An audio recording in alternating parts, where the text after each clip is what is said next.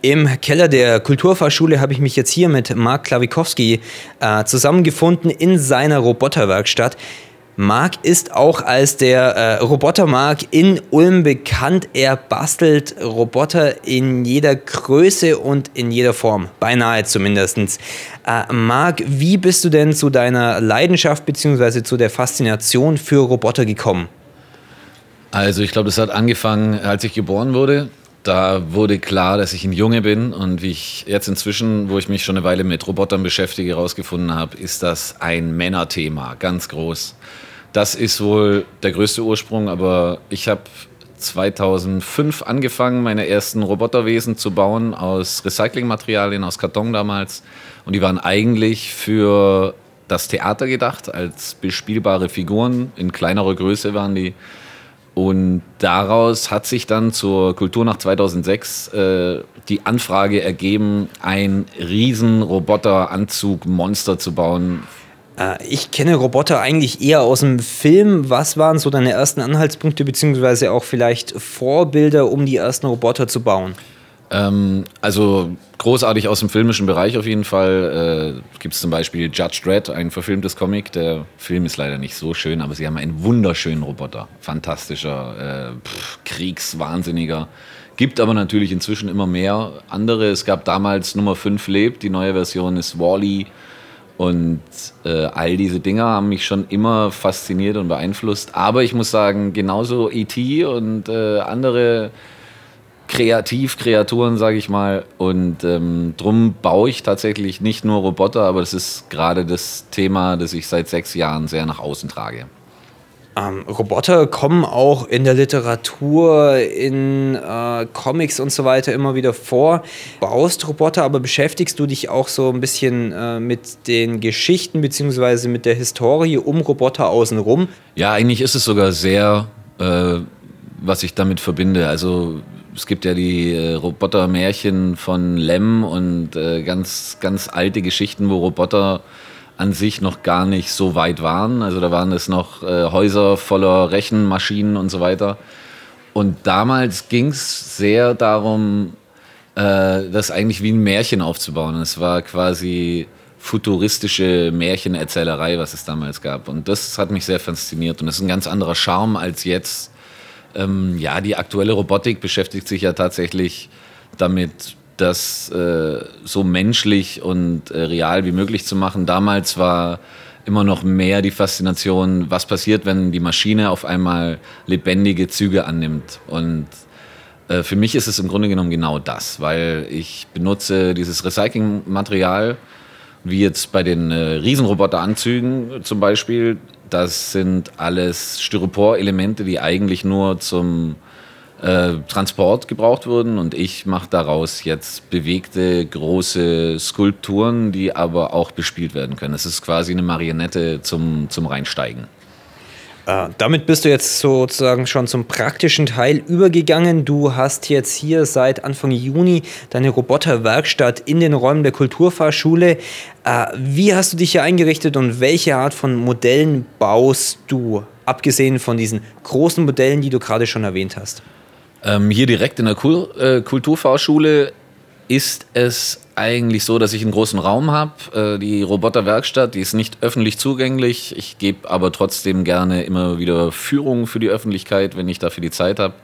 Und hier passiert gerade über die gesamte Dauer der Kulturfachschule, die ja leider abgerissen wird bald, aber über diese Zeit baue ich hier gerade diese Riesenroboter. Äh, das ist eigentlich die Hauptaktion, die dann am Schluss auch in einem Riesenrobotermarsch durch Ulm äh, präsentiert wird.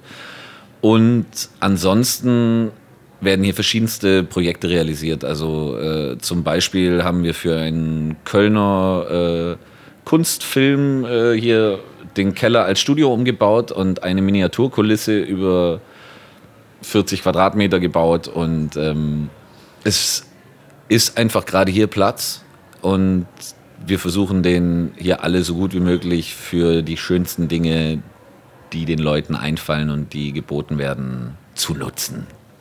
Platz ist ein gutes Stichwort, denn noch mehr Platz ist auf dem Innenhof und dort findet am Samstag, also morgen, dass, äh, beziehungsweise nachher, je nachdem, wann ihr das Interview hört, das ähm, Massive Battle, beziehungsweise The Day of the Massive Battle statt. Äh, darüber gleich mehr. Zunächst gibt es ein wenig Musik von Klang und äh, du bist auch Teil von Klang und ihr werdet am Abend auftreten. Mehr dazu gleich im zweiten Teil dieses Interviews.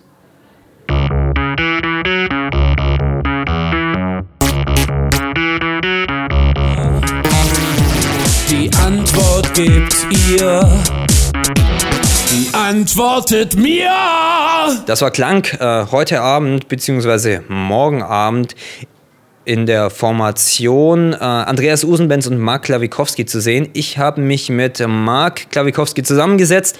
Wir sprachen gerade eben schon über seine Leidenschaft für die Roboter bzw. besonders für den Roboterbau, den er gerade in der Kulturfahrschule frönt und daraus ist auch eine Veranstaltung entstanden, nämlich ähm, The Day of the Massive Battle am Samstagabend, den 18.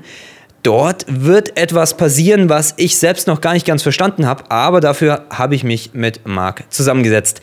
Marc, ähm, ganz im Groben, ich glaube, es prügeln sich Leute in Roboteranzügen, oder? Ja, also es sind nicht nur Roboter diesmal. Wir werden auf jeden Fall in erster Linie äh, Schaumstoffmonster bauen. Und äh, die Gestaltung obliegt dem äh, Fighter selbst. Äh, es gibt ganz klare, knallharte Regeln, zum Beispiel den Style des Wesens, das auftritt. Äh, und der wird von einer mehrköpfigen Jury, die das Ganze neben dem Ring äh, direkt verfolgt, bewertet.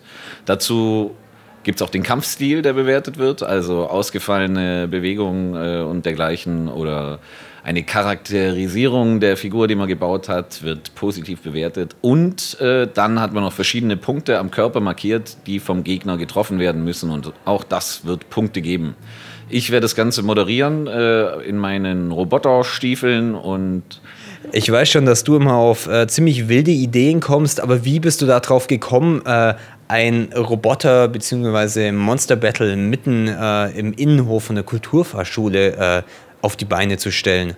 Ja, da bin ich nicht ganz allein äh, dran schuld. Da war auch der Martin Leibinger beteiligt und wir haben uns überlegt, was können wir machen mit diesem Raum, den wir hier haben. Und die Kulturfahrschule bietet so viele Möglichkeiten. Hier, dieses ganze Abrissgebäude ist so geil. Und äh, deswegen sind wir dann natürlich auf hervorragende Ideen gekommen und das war die, die uns am schönsten gefallen hat davon. Und es ist auch so, dass wir hier nur in der Vorrunde sind. Also diesen Samstag wird unter anderem entschieden, wer dann tatsächlich am Schluss nochmal antritt.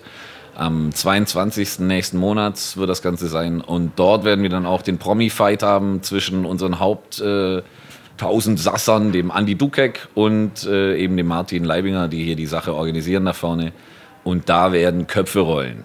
Also wir haben eine Kombination aus äh, Stil, aus ähm, Kampfstil, aus dem tatsächlichen Ergebnis, nämlich äh, wie gut trifft man einen äh, Roboter bzw. Monstergegner, aber zu einem guten Event, zu einem guten Kampf gehört auch immer Musik mit dazu. Du erwähntest gerade schon, es gibt einerseits die Einzugshymne von einem Metaler gestaltet, bin ich schon sehr, sehr gespannt drauf. Andererseits tritt Klang auf. Klang äh, sieht man immer mal wieder, hört man immer mal wieder, äh, klingt immer mal wieder, aber nicht so häufig. Äh, für die unkundigen Zuhörer, was macht Klang oder wer ist Klang? Also in erster Linie ist äh, die Grundkombo wohl äh, der Andreas Usenbenz, der Gregor Quade und ich selber. Und äh, wir haben jetzt aber in verschiedenen Kombinationen schon gespielt. Beim letzten Mal hatte der Meister Usenbenz keine Zeit. Äh, da haben wir dann äh, stattdessen ein E-Schlagzeug mit dem Herrn Subritz gehabt und hatten jetzt auch einen Gitarrespieler mit dabei. Es ist eigentlich als ein, sage ich mal, äh, musikalisch recht offenes Elektro-Funk, Crossover, Hop-Pop-Projekt äh, äh, angedacht und unsere Lieder haben auf jeden Fall Vielfalt. Wir probieren gerne aus. Und es muss auf jeden Fall immer derbe nach vorne gehen. Das tut's definitiv. Wahrscheinlich wie die ganze Veranstaltung Day of the Massive Battle. Äh, falls jetzt heute Morgen noch Freitagmorgen ist, also ihr das jetzt gerade eben hört und sagt, ihr wollt am Samstag noch auftreten, gibt es noch die Möglichkeit? Man kann sogar bis Samstag äh, sich noch bewerben. Wir haben eine aufwendige Bewerbungsbox installiert in der Bar der Kulturfahrschule, die jeden Tag hier ab 18 Uhr offen hat, die Heidi West. Und dort kann man seine Bewerbung abgeben oder äh, auf der elitären Facebook-Seite Day of the Massive Battle oder Unfallschaden Day of the Massive Battle. Es gibt zwei davon. Was muss ich mitbringen? Am liebsten äh, noch ein paar Zusätze. Wir haben die Grundbausteine für den Schaumstoffanzug hier. Das heißt, Schaumstoff kann aber auch nicht schaden, noch mehr Schaumstoff hier zu haben. Äh, Im Grunde genommen ist alles erlaubt. Man darf auch in Heimarbeit ein Monster vorbereiten. Die Regeln der Anzüge sind, dass alle Außenteile, äh, die irgendwie hart, spitz, kantig, sonst was sein könnten, mit Schaumstoff verkleidet sind. Es sind auch einige Mädels im Rennen. Wir haben zum Beispiel äh, Anwärter vom Regio TV, und die Südwestpresse Online-Redaktion äh, will auch antreten an der massiven Battle. Ja, das wird eine große Schlacht der Medien. Äh, FreeFM als der kleine Außenseiter in der Ulmer Medienwelt ist nicht mit dabei, aber ihr habt jetzt ein Interview gehört auf Radio FreeFM auf der 102,6. Den Beitrag bzw. das Interview hat äh, geführt Fabiano Nitsch. Vielen Dank an dich, Marc. Äh, ich bin schon sehr, sehr gespannt, was du morgen auf die Beine stellst. Äh, ein Rat für die Antretenden. Gibt es da sowas, was sie auf jeden Fall beachten sollten? Unbedingt. Ich glaube, die meisten Punkte sind auf jeden Fall mit äh, Publikumsansporn äh, und auf jeden Fall diesem Kampfstil und so weiter zu holen. Und äh, ich will ganz klar sagen, das ist keine brutale aufs Maul Battle, sondern es geht um Spaß und Bespaßung. Und äh, Leute, bringt euch Helme mit. So, Mark Klawikowski, aka äh, Roboter Mark, aka der Mann, der den Day of the Massive Battle im Ulm in der Kulturfahrschule im Innenhof morgen Abend bzw. heute Abend, wenn schon der 18. der Samstag ist, gestaltet.